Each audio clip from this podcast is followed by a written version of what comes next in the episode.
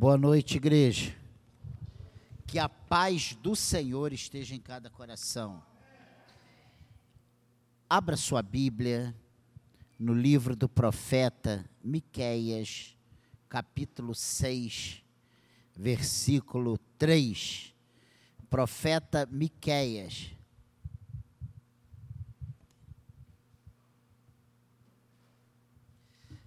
Miqueias, capítulo 6, versículo 3.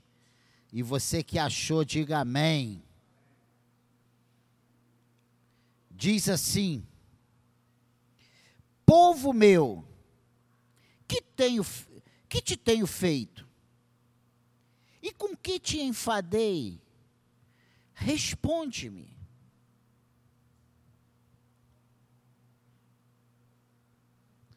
Povo meu, que te tenho feito? Com que te enfadei? Responde-me.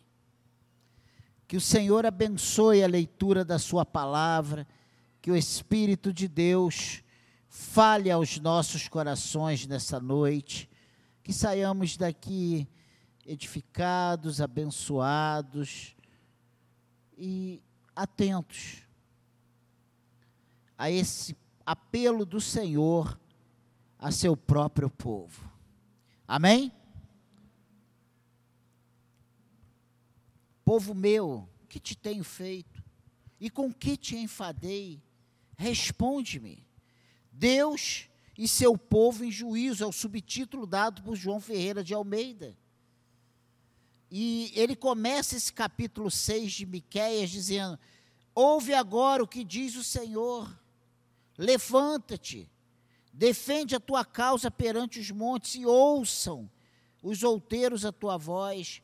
Ouve montes e controvérsia, a controvérsia do Senhor e vós, duráveis fundamentos da terra, porque o Senhor tem controvérsia com o seu povo e com Israel entrará em juízo. E aí ele começa: Povo meu, que te tenho feito? E com que te enfadei? responde-me. Longe esteja de nós ser negligentes quando Deus tem controvérsias conosco, pois para Ele isso é muito sério.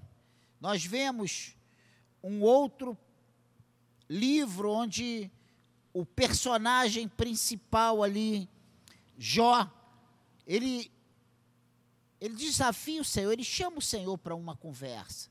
E Deus entra em controvérsia com Jó e pergunta: Jó, onde você estava quando eu fundei, onde eu, quando eu lancei os fundamentos, quando eu criei o sol, a lua, como eu sustento o universo?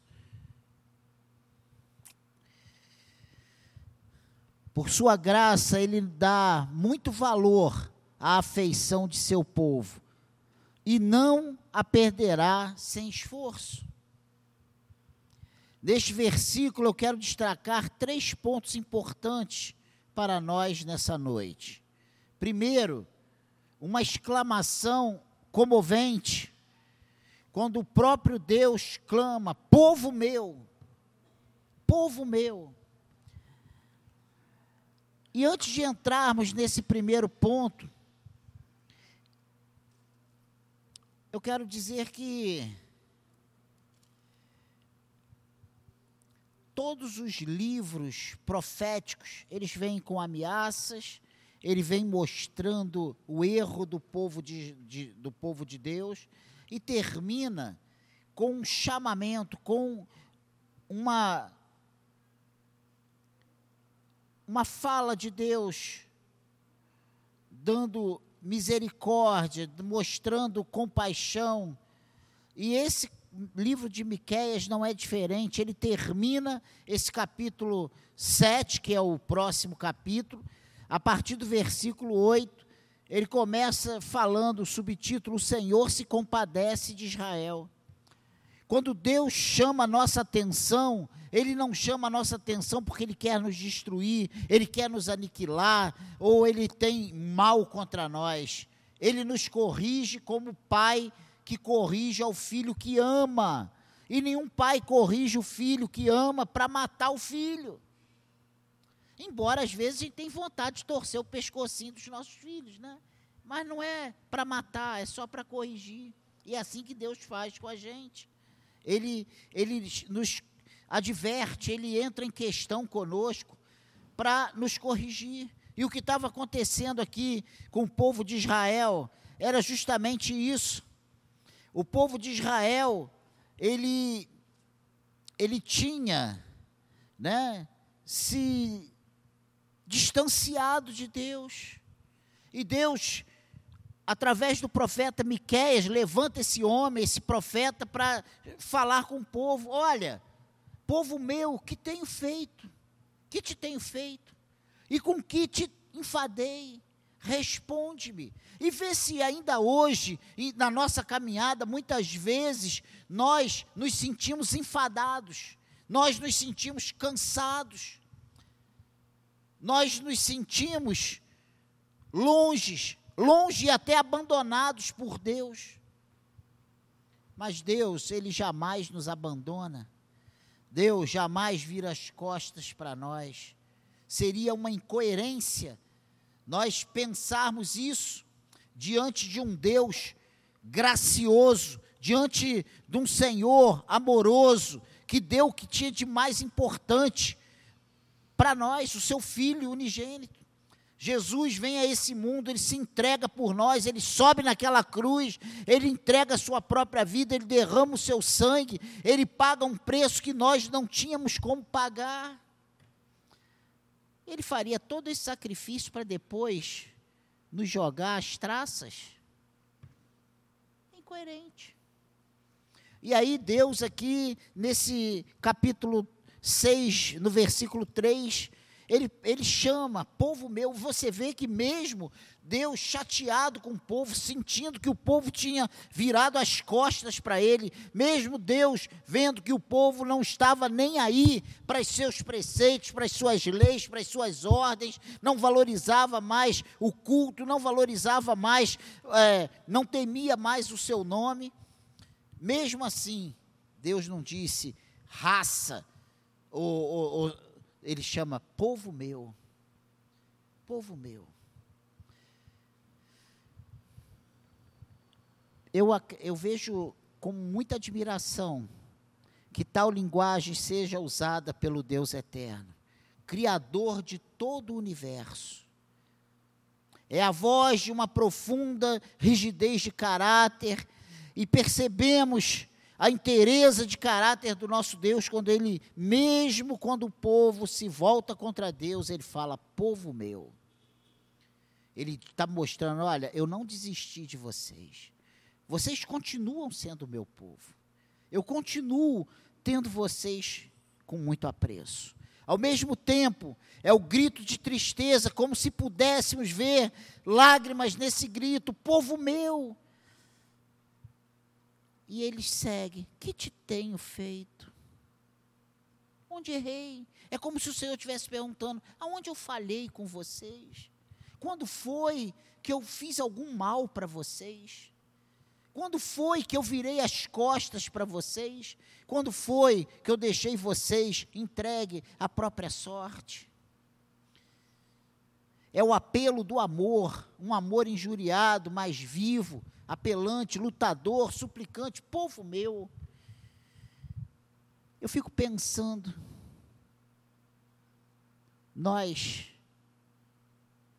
somos muito ingratos com Deus. Essa, e quando eu falo nós, olhando para dentro do Daniel, nós seres humanos, é a linguagem do desejo, o amor divino deseja ardentemente a reconciliação do rebelde. Ele anseia por ter a sua lealdade. O Senhor não tem nenhum prazer dos seus filhos entristecidos, se sentindo abandonados e revoltados. Não, muito pelo contrário. O Senhor, o desejo do Senhor é que nós estejamos felizes, sadios, alegres essa é a realidade. Hoje pela manhã eu falei sobre é, como vencer as tentações usando um exemplo claro. Que o Senhor não tenta ninguém. nós somos tentados pelas nossas cobiças.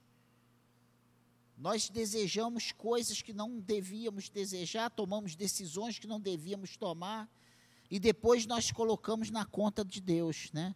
Porque Deus não foi bom, porque Ele deixou eu casar com esse traste porque Deus deixou que eu tom, entrasse nesse emprego, porque Deus deixou que eu, sabe? Meu Deus, nós decidimos. E maioria das vezes, na maioria das vezes não consultamos ao Senhor. Na maioria das vezes nós fazemos, tomamos decisões por impulso, pelo que os nossos olhos veem. Imagina no decorrer da nossa vida, se nós não crermos e não tivermos uma convicção que a vontade de Deus é boa, perfeita e agradável, como vamos entender essa verdade à luz de tantas más notícias que recebemos? E Deus, continua, Deus deixa de, se, de ter coisas boas, perfeitas e agradáveis para nós, mesmo diante de más notícias. Então, esse primeiro ponto é uma exclamação comovente: povo meu. E um fato, a segunda coisa interessante é esse fato doloroso. Ele diz: Que te tenho feito? E com que te enfadei? É doloroso, com que te enfadei? Israel agia como se estivesse cansado de Deus. Quantas vezes nós estamos à beira de um esgotamento nesse relacionamento com Deus? E esses dias eu tive conversando com uma pessoa, né? E, e engraçado que você conversa com uma e daqui a pouco pipoca outra, outra, outra. Pastor, parece que eu estou sendo atacado por 100 pessoas, é, é soco por tudo que é lado, é ataque de todos os lados, e quando você, eu penso que vou ficar de pé, vem um e dá uma...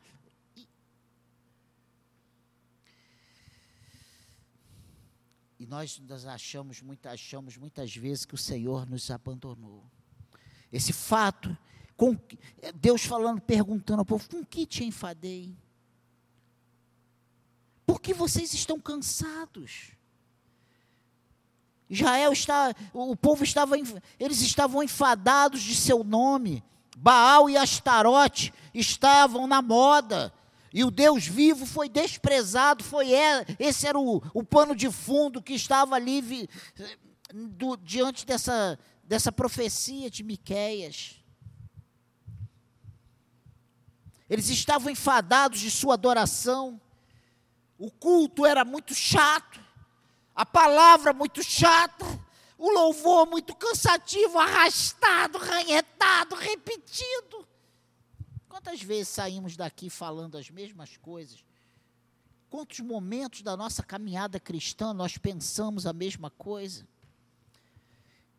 Quantas vezes na nossa caminhada cristã nós deixamos de entender que esse culto que estamos prestando agora não é um culto para ser agradável a nós, mas ser agradável a Deus? Nós viemos aqui prestar culto não a nós, mas a Deus. Esse culto precisa ser bom a Deus. E para esse culto ser bom a Deus, o nosso coração precisa estar bom, o nosso coração precisa estar voltado para adorar a Deus, ele precisa achar em nós verdadeiros adoradores. De outra forma, esse culto não será agradável a Ele, se o nosso coração não for um coração de adorador. Você entende isso? Se o nosso coração for um coração de adorador, o culto será agradável ao Senhor se Ele achar em nós corações quebrantados, se Ele achar em nós corações dispostos a dar o nosso melhor para Ele. Amém, igreja. Mas o povo de Israel, eles estavam enfadados da adoração, o sacrifício, o sacerdote, aquele velhinho chato.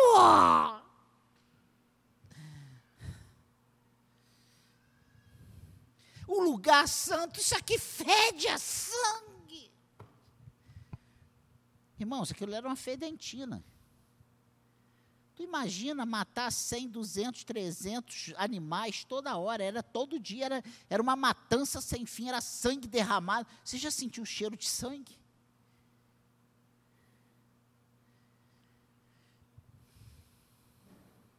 A oração. Ah! Tudo fora desprezado. E aí Deus, ele pergunta: com que te enfadei? Por que, que vocês não têm mais prazer em me adorar, em louvar, em me cultuar? Eles estavam enfadados de obedecer às suas leis, leis cansativas. Embora elas fossem retas e justas e se destinassem ao bem deles, do próprio povo. Irmãos, se tu pegar a lei, estudar a lei, você vai ver que tudo que Deus coloca ali é para o bem-estar do povo, é para dar um norte para o povo, é para o povo viver em sociedade organizado. É para que houvesse ordem, para que não fosse uma bagunça. E ele vem falando sobre vários assuntos abrangendo, dando diretrizes para o povo viver bem em sociedade. Sabe por quê? Porque esse irmão aí do seu lado tem um monte de defeitos. E aí nós só vemos o defeito do irmão ao lado. Mas esse irmão ao lado, quando olha para o lado, ele vê um irmão também cheio de defeito. Ou seja, você também é cheio de defeito, eu sou cheio de defeito, nós todos somos cheios de defeito. Como viver harmonicamente? Como viver caminhando para uma eternidade, para viver junto com o Pai, milhões, bilhões, trilhões de anos? Entende isso? Eles estavam enfadados de suas restrições. Quantas vezes nós dizemos que queremos, nós abandonamos a igreja para fazer coisas que lá é proibido. A Bíblia diz que nós somos livres, e se o Senhor nos libertar, verdadeiramente seremos livres. Ele diz que todas as coisas são lícitas, só que ele diz que também que nem todas nos convêm. Nem tudo que é lícito é apropriado para nós. E sabe quando nós não achamos satisfação nas coisas lícitas do Senhor? É quando nós estamos longe da comunhão com Deus. Quando nós estamos assim com Deus, as coisas da igreja, as coisas de Deus, da palavra de Deus, são coisas boas e nós vibramos com isso. Mas quando nós esfriamos a nossa fé, quando nós esmorecemos, quando nós não estamos mais lendo a Bíblia, orando, 99,9% dos gabinetes, você faz uma pergunta: Você está orando? Não. Você está lendo a Bíblia? Não. Você tem aplicado a palavra de Deus à sua vida? Não. Então, como nós somos crentes? Só de vir, ouvir, achar que o pastor hoje não estava inspirado, ah, hoje ele estava nervoso. E daqui a pouco vão dizer, o pastor hoje estava uma pilha de nervo, estava brabo. Não estou brabo, não. Eu estou em paz. Ah, não, hoje, hoje ele estava cansado. Ó, o pastor está muito triste. Ele falou tão baixinho, tão calmo, tão pausado. Aí você fala mais agitado. Ai, o pastor está tão nervoso. Ele está com algum problema. Então não tem como. Se fala rápido, está tá, tá doente. Se fala rápido, está nervoso. Se você está brabo, se você fala devagar, pausado, você está cansado, desanimado, chateado. Você não tem como agradar. Sabe quando nós agradamos? Nos agradamos quando nós estamos bem com Deus. E aí a palavra entra e ela faz um rebuliço no nosso coração. Ele, ela toca no cerne das nossas questões e aí ela começa a produzir as mudanças necessárias. Quem transforma o coração do homem é a palavra de Deus, não é o desempenho do pregador. O pregador pode chegar aqui e falar: Olha, eu vim aqui trazer um recado, Jesus te ama, e virar as costas e ir embora, e você sair daqui chorando. Essa é a palavra. Quem opera o milagre é o Espírito Santo de Deus. Quem fala aos nossos corações é o Espírito Santo de Deus. Quem transforma, quem muda, quem convence é o Espírito Santo de Deus. Não é o homem, não é o pregador, não é o texto exposto apenas, é o Espírito Santo de Deus. Se lermos essa palavra fora da revelação do Espírito Santo, nós vamos achar uma coisa chata e enfadonha. Mas se nós lermos à luz da palavra de Deus, vai ser o alimento precioso para a nossa alma. Essa é a verdade. Amém, igreja? Eles queriam liberdade para se arruinarem diante, mediante a transgressão. Essa é a verdade. Você já viu o, o povo de Deus? Quando ele sai, ele abandona o evangelho, ele sai igual um, uma besta fera e ele vai fazer tudo aquilo que o mundo faz aí fora.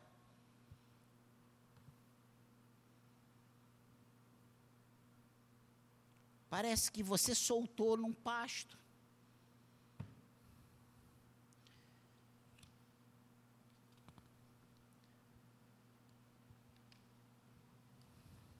Que o Espírito Santo de Deus fale aos nossos corações. O Senhor ainda hoje, peguemos esse princípio. Deus ainda hoje tem prazer na comunhão com o seu povo. Ele ainda hoje nos pergunta: povo meu, que tenho feito? E com que te enfadei? Aqui ele está falando especificamente para o povo de Israel, naquela época, dentro daquele contexto. Mas esse princípio de Deus se colocando e, e, se mostrando um Deus gracioso, um Deus bom, um Deus fiel, esse princípio ele é eterno, ele está ainda em vigor nos dias de hoje. E por último, para nós irmos para casa nesse domingo maravilhoso, é uma pergunta paciente. Ele diz: Que tenho feito? Povo meu, que te tenho feito? Com que te enfadei? Responde-me. O Senhor ele estava querendo que o povo abrisse o coração e mostrasse para ele aonde ele estava falhando. Quando as pessoas estão chateadas conosco, nós não chamamos para ter um acerto de contas. E aí? Por que, que você falou isso? Por que, que você publicou isso aqui no Instagram? Por que, que isso aqui está no Facebook? Por que, que você fez isso aqui? Isso aqui foi uma indireta? Isso aqui, você está dizendo isso aqui, você quis dizer isso aqui por causa disso. E a gente começa a supor um monte de coisa. Não é assim que a gente faz. Não, isso não tem nada a ver. E o Senhor está fazendo a mesma coisa aqui. Por que, que você virou as costas para mim? Por que, que vocês estão chateados comigo? Por que, que vocês estão enfadados? Quando ele pergunta: que tenho feito? Nós vemos uma prova de um amor extraordinário. O próprio Deus submete-se a julgamento. Ele está esperando ser pontuado aonde ele está falhando. Senhor, tu está falhando aqui, olha, tu, aquela mulher que eu casei lá, que eu, que eu escolhi, pô, o Senhor deixou eu casar, o que, que há? Aquilo ali é uma víbora. Esses filhos que tu me deu? Isso é aljava, não. Não é flecha na aljava, é flecha nas minhas costas. Só estou levando bola nas costas. Como se Deus fosse o culpado de tudo. Ele estava esperando que Deus fizesse isso. Que ato singular de Deus poderia levar-nos a abandonar o seu caminho? É uma pergunta para nós: o que Deus poderia nos fazer para que nós tivéssemos repulsa por Ele? se nós temos um Deus de amor, de misericórdia, de bondade, que tudo que Ele faz para nós é bom. Gente, talvez você esteja aqui passando por, pelo vale da sombra da morte. Talvez você esteja aqui passando por muitas dificuldades. Mas se você parar e pedir ajuda ao Senhor, para você ter uma visão de você mesmo, fora da sua casca ou fora da sua caixa, você vai ver como você tem progredido, como Deus tem te abençoado, como a sua vida está diferente. Essa é a realidade. Deus é bom, a sua misericórdia dura para sempre. E mesmo quando falhamos, Ele continua fiel. Não a nós, mas a si mesmo, a Sua palavra, a, aos seus princípios. Amém, igreja? Que te tenho feito? Que caminho contínuo de Deus poderia causar-nos enfado? Com que te enfadei? Que tipo de testemunho podemos apresentar contra Deus? Ele pede, responde-me. Ele pede, olha, me diz. O Senhor, quando nos incita a orar, Ele diz, né?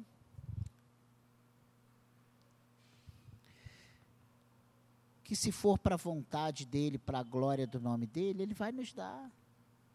Ele diz que se nós guardarmos os seus testemunhos, os seus estatutos, ele vai nos responder, ele vai nos abençoar.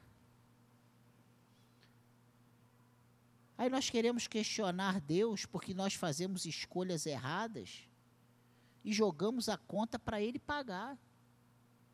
Ele não vai deixar de ser Deus santo, justo e verdadeiro para satisfazer a nós. Ele sem nós é Deus e nós sem Ele somos nada. Essa é a realidade e continua valendo ainda hoje. E eu repito: que tipo de testemunho podemos apresentar contra Deus? Se estamos enfadados com o nosso Deus, é por causa da nossa obstinação insensata nossa teimosia, nosso desejo de permanecer no erro, por causa da dureza do nosso coração. Essa é a realidade. Amém, igreja? Essa é a realidade. Hoje nós lemos pela manhã que ele não, ele não pode ser tentado pelo mal, ele não pode ser assediado pelo mal, tipo, Tiago 4 fala isso, e ele não tenta os seus filhos. Que nós somos tentados pelos, pela, pelos nossos desejos, pelas nossas vontades, pelas nossas decisões erradas. Você quer ver um exemplo bíblico disso? Saul. O profeta fala: olha, até sete dias eu vou estar tá lá contigo. Ele arma o povo, o exército. O povo começou a ir embora, ele se desespera. E ele faz o que não tinha que fazer. Ele não tinha autoridade para sacrificar, oferecer sacrifícios. E aí Saul vai lá e mata os animais. E aí, logo que ele está terminando de fazer os sacrifícios, chega Samuel. E Samuel pergunta: que fe, que tu, o que que tu fizeste? O que fizeste? E ele na maior cara lavada. Não, o povo estava indo embora, eu não podia perder o controle do povo. Sabe o que acontece? Ainda hoje nas nossas vidas, nós vamos vendo que as coisas na nossa ótica, pode sair do controle e nós não queremos perder o controle, então nós tomamos decisões, nós assinamos coisas, nós falamos coisas, nós fazemos coisas, nós tomamos atitudes e depois são atitudes que não são as atitudes que Deus esperava de nós. E aí nós ficamos num beco sem saída, num mato sem cachorro. Porque Deus não nos mandou fazer o que nós fizemos. Deus não mandou casar, Deus não mandou ter isso, fazer aquilo, abrir aquilo, ir para lá, vir para cá. A gente sai fazendo as coisas e depois joga a conta para Deus pagar. Essa é a realidade ainda nos dias de hoje. O Senhor fala: ó, ore, leia a Bíblia e congregue. A gente não ora, a gente não lê a Bíblia e a gente não congrega. E a gente acha que Deus está errado, porque nós estamos, somos muito bons. Peraí, eu sou muito bom. Tu fala para o teu filho: olha, senta aqui e você vai ficar aqui uma hora me esperando. Esse teu filho sai correndo, é atropelado lá fora. A culpa é tua. E eu não estou falando um filho pequeno, estou falando um filho de 30 anos.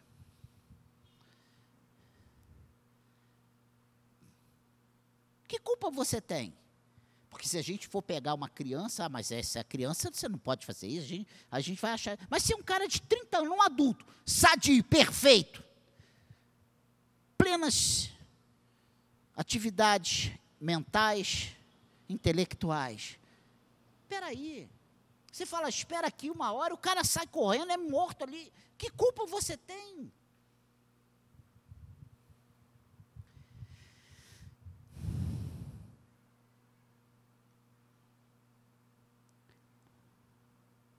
Por causa da nossa imaginação instável, que gira, que é inconstante, que é volúvel, é que nos nós tomamos decisões, nós fazemos coisas, nós decidimos coisas.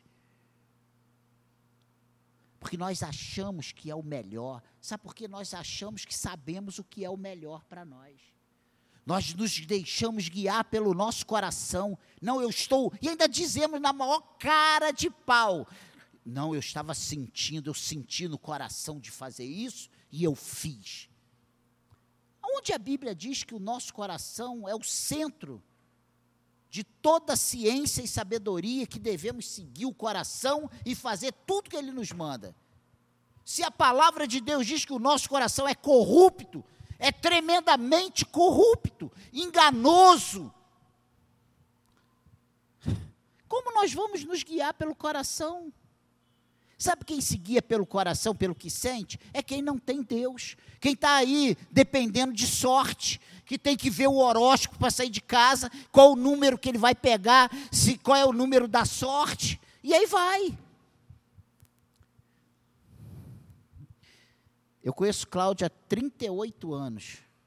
Há 38 anos eu vejo meu sogro jogando para ganhar alguma coisa e até hoje não ganhou nada.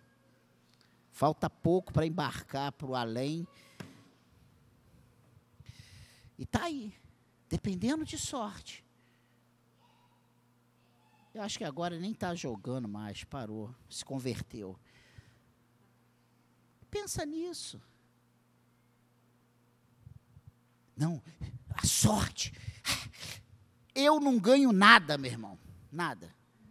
Está todo mundo ganhando ali, eu vou ali e não ganha. Tem um irmão que toda hora que chega na fila do caixa, acaba a bobina da caixa registradora, né? Ele tem que esperar trocar a bobina. Ele deu testemunho hoje na reunião dos diáconos.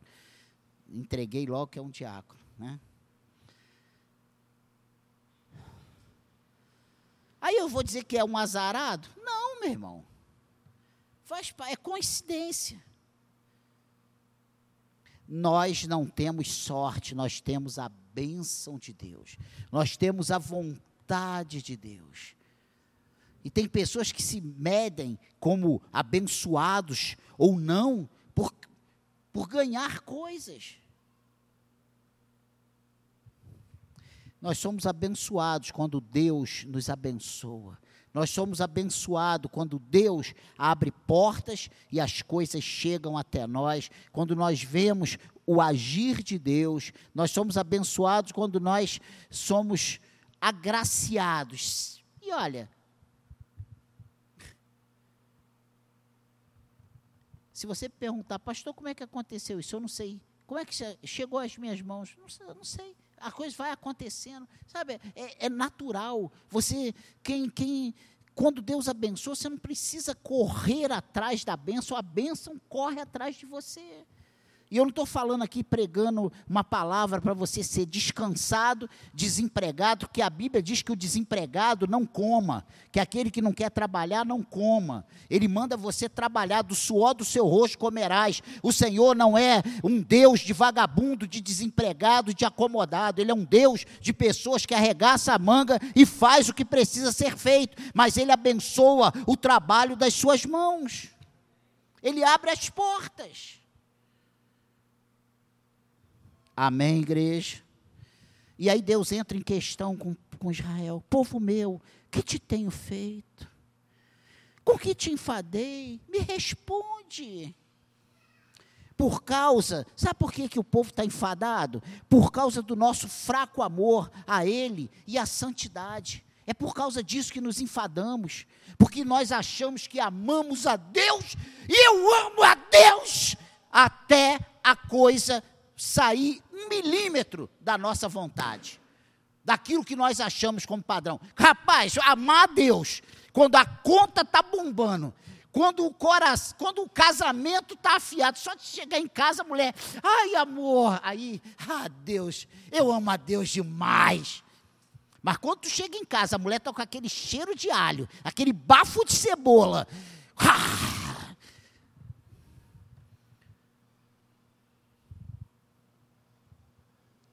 Chegou! Tira o chinelo! Olha o sapato sujo! Acabei de limpar a casa aí! Rapaz, ai, esse Deus não me ama. Ai, não sei o que eu estou fazendo na igreja, essa mulher não se converte. Eu tenho que parar de ir ao culto, eu tenho que largar minha equipe de trabalho. Pastor, toda, quanto mais eu sirvo a Deus, quanto mais eu, eu me enganjo na obra, no trabalho, nas atividades, mais a coisa se levanta. E vai se levantar mesmo. Você quer viver na boa? Não leia a Bíblia, não ore, não faça nada em prol do reino de Deus, não se envolva em nada, vê a, a igreja sangrando e não, não se mexe para dar um tostão, e você vai viver uma vida de nababo. Sabe por quê? Porque o diabo não vai brigar contra os seus. Está entendendo a mensagem? O diabo não vai brigar contra os seus. O diabo ele se levanta contra os filhos de Deus. Quanto mais você se propõe a servir a Deus, a viver uma vida de santidade, a amar ao Senhor, a se envolver com o Senhor, mais lutas você vai ter, mais ataques você vai ter, porque você está afrontando o inimigo. Essa é a realidade. E isso é normal, desde que a igreja é igreja. Fizeram isso com Cristo, fizeram isso com os apóstolos, fizeram isso com a igreja primitiva e vem fazendo isso ao longo da igreja, ao longo de toda a história desses dois mil anos de evangelho. E já faziam isso com o povo de Deus lá atrás. Amém, igreja. Mas nós achamos que é um péssimo sinal as lutas. As lutas nós temos que fazer com Paulo que se regozijava nas lutas, nas tribulações. Significa que você está do lado certo, que você é inimigo do mundo, que você é inimigo do pecado e você é inimigo de Satanás.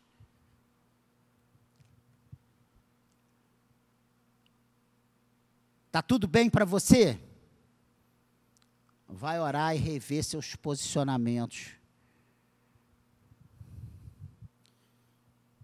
Está a luta grande, continua orando mais ainda. Você tem orado com sua esposa? Você tem orado com seus filhos? Você tem tido vida de oração? Você tem lido a Bíblia?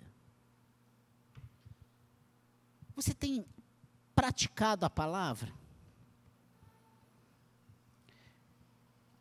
Nós estamos enfadados por causa do nosso fraco amor a Deus e à santidade. Achamos que somos os melhores amantes de Deus, mas na verdade, muitas vezes, o nosso amor é insignificante e débil. É um amor débil. Sabe? Eu sou crente, mas não tem nada a ver, não. Isso é só, só um showzinho. De quem? Da MC Peitão. Como é que é o nome dela? Aí vai para lá. Mas um showzinho. De quem? Ai, eu adoro. Eu adoro. Eu amo Zeca Pagodinho. Eu vi agora uma reportagem dele no Bial. Uma, um, um ponto de macumba salvando Jorge, saudando Jorge, honrando a Ogum, não sei o quê. E a gente está lá, ai, eu amo! Gastar 100 reais num show, 200 reais a gente gasta. Dá 10 reais de oferta, a gente não tem. E amamos ao Senhor. Aí chega lá, toma cerveja, toma vodka, toma uísque. Oh, glória a Deus! Isso é para a glória do Senhor? Aquilo ali é ambiente, como eu falei hoje pela manhã. Amém, igreja? E a gente bate no peito. Eu amo. Você fala de mim porque você não ama como eu amo. Dentre as nossas incapacidades estão estas que estamos vendo. Nós questionamos o Senhor, nós viramos as costas para o Senhor, nós abominamos, né? Nós nos enfadamos das suas restrições, de obedecer às suas leis, de sua adoração, de, de seu nome, do seu culto, e nós achamos que estamos, que Deus tem que abrir o olho, porque senão nós vamos embora e vamos cultuar outro Senhor. Baal está aí. Astarote está aí. Abre teu olho não, que eu deixo de te ofertar e vou ofertar a outro Deus. Como se Deus precisasse de nós.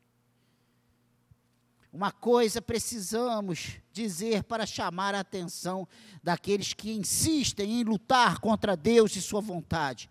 O Senhor nunca nos abandonou, nós que o abandonamos. Se estamos tristes, cansados, desanimados, enfadados, é porque nós não temos buscado um relacionamento correto com Deus. Essa é a realidade. Amém, igreja? O Senhor nunca os deixou, eles os que o deixaram. E isso também sem nenhum motivo, e o Senhor pede explicações aqui. Me diz, me mostra onde eu falhei com vocês. E continua assim até os dias de hoje ele é fiel a si mesmo. Passa céus e terra, mas as suas promessas, a sua palavra jamais passará. Amém, igreja? O amor não, não gosta de ser esquecido.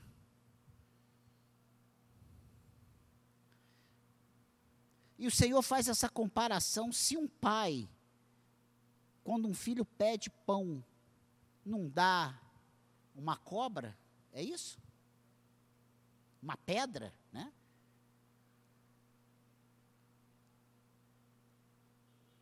Se um pai tem boas dádivas para dar para o seu filho, imagina uma mãe, né? E você que é mãe aqui, você sabe bem o que eu estou falando. Fica com o coração partido se seus filhos as deixassem e nunca lhe escrevesse uma palavra ou enviasse qualquer lembrança do seu amor por vocês. Mas Deus insiste com os rebeldes, como um pai insiste com os queridos que se desviavam, se desviaram. Essa é a realidade. Não importa o tamanho dos nossos erros, não importa o quão errado já fizemos, importa é que o Senhor nos ama e Ele está de braços abertos, nos chamando para nos dar um abraço, para nos reconciliar, para fazer tudo novo em nossas vidas. Amém, igreja? E ele tenta trazê-los de volta. E ele pergunta: Que vos tenho feito para que me abandonasses? É a pergunta do Senhor hoje. O Mude, ele disse que as mais ternas e amorosas palavras encontradas em nossa Bíblia são de Deus, Yahvé, para aqueles que o deixaram sem motivo nenhum. Deus nunca trata aqueles que viraram as costas para Ele com aspereza, com uma palavra de abandono, de desprezo, ele está sempre pronto a perdoar. Se você ler todos os profetas do Antigo Testamento, você vai ver que Deus começa mostrando os seus erros, falando da sua indignação, mostra por que está indignado e termina chamando para uma reconciliação. Todos os profetas, eles, eles, eles no final das profecias, era Deus, olha, mas eu vou restaurar a sorte de Sião. Eu vou fazer, eu vou, aonde está tudo deserto, eu vou fazer é, é, brotar árvores, vai correr rios, vocês vão prosperar sempre. O Senhor mostrando que é um Deus misericordioso, que não está chamando a atenção para matar, mas sim para que eles se corrijam e possam desfrutar das suas bênçãos. Amém, igreja? Que aqueles que são tentados a afastar-se do Senhor tenham a resposta certa nos lábios e no coração. Que você saia daqui nesse culto hoje fazendo essa declaração: sou servo do Senhor e a Ele seguirei. Que saiamos daqui com essa, essa declaração: quem você é? Eu sou servo do Senhor e eu vou seguir ao Senhor, eu vou fazer a vontade do Senhor, eu vou ter prazer no Senhor, eu vou obedecer às leis do Senhor, eu vou fazer toda a Sua vontade. Que possamos sair daqui nessa noite com essa declaração bem firme no nosso coração. Peça ao Espírito Santo para sondar o seu coração nessa noite e que te faça ouvir este apelo do Senhor, agora bem particular Filho meu, que tenho feito? Que te tenho feito? E com que te enfadei? Responde-me. Que isso seja um, um, uma, um questionamento do Senhor com cada um de nós nessa noite. Amém, igreja? Essa é a palavra do Senhor para nós nessa noite. Eu gostaria muito de orar por você. É o apelo do Senhor ao seu próprio povo. Que nesse finalzinho de 2018 seja um final de conserto, de posicionamento, de uma postura realmente transformada, inovadora, cristã.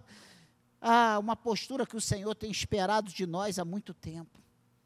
Vamos nos posicionar, vamos, vamos pedir ao Senhor: Senhor, me mude. Senhor, me mostre onde eu tenho falhado. Senhor, eu quero te agradar, eu quero ter prazer no Senhor. Eu não quero viver em guerra, em conflito contigo. Eu não quero viver em questionamento contigo. Senhor, abra os meus olhos. Que possamos nessa noite ter os nossos olhos abertos, como o servo de Elia, Eliseu teve, quando estava cercado por aquele exército. E Eliseu fala: Olha só, meu filho Senhor, abra os olhos dele para que ele veja que maior é o que está por nós do que os que vêm contra nós.